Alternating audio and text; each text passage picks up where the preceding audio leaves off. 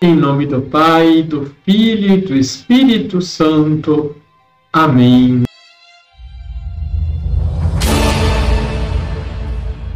Olá, tudo bem com você? São Beda Venerável, no século VIII, ao refletir sobre o Evangelho de Lucas, chama nossa atenção para o Magnífica. Ouçamos. E Maria disse: A minha alma engrandece o Senhor e se alegrou meu espírito em Deus, meu Salvador, conforme Lucas capítulo 1, versículos de 46 a 47.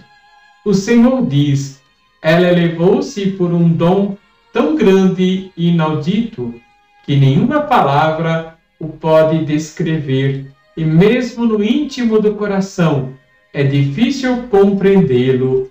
Por isso dedico todas as forças de meu ser ao louvor e a ação de graças, contemplando a grandeza daquele que é eterno, e ofereço com alegria minha vida, tudo o que sinto e penso, porque meu espírito rejubila pela divindade eterna de Jesus, o Salvador, que concebi e é gerado em meu seio.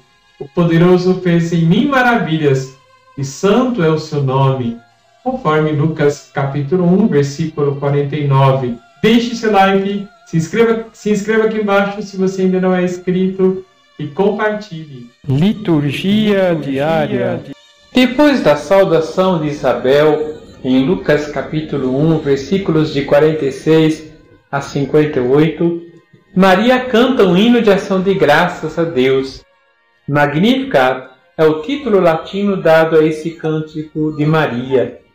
No Antigo Testamento encontramos outros cânticos de gratidão, como por exemplo de Ana, em 1 Samuel, capítulo 2, versículos de 1 a 10, pronunciado por ocasião do nascimento do filho Samuel. O cântico de Maria revela inteira confiança no projeto salvífico de Deus, que tem amor preferencial pelos pequeninos porque só encontram em Deus a sua força e segurança. Este cântico se divide em duas partes. Na primeira parte, Maria dá glória a Deus pelas maravilhas que realizou em sua humilde vida, tornando-a colaboradora da salvação realizada por Jesus.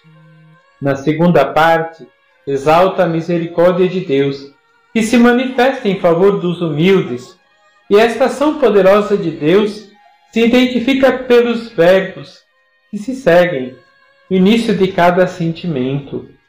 Mostrou a força de seu braço, dispersou os soberbos de coração, derrubou do trono os poderosos, elevou os humildes, encheu de bens os famintos, despediu os ricos de mãos vazias e socorreu Israel, seu servo lembrando-se de sua misericórdia.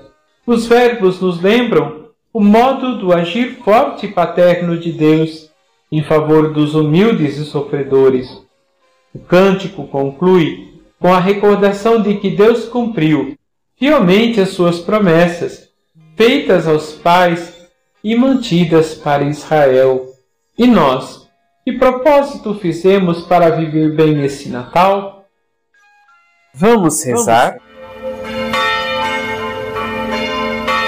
Senhor Jesus, em vossa Mãe Santíssima, manifestais a ternura e a bondade de Deus para com todos nós e nos revelais o vosso plano de construir uma humanidade nova, cuja força maior não é a violência o ódio, mas o amor.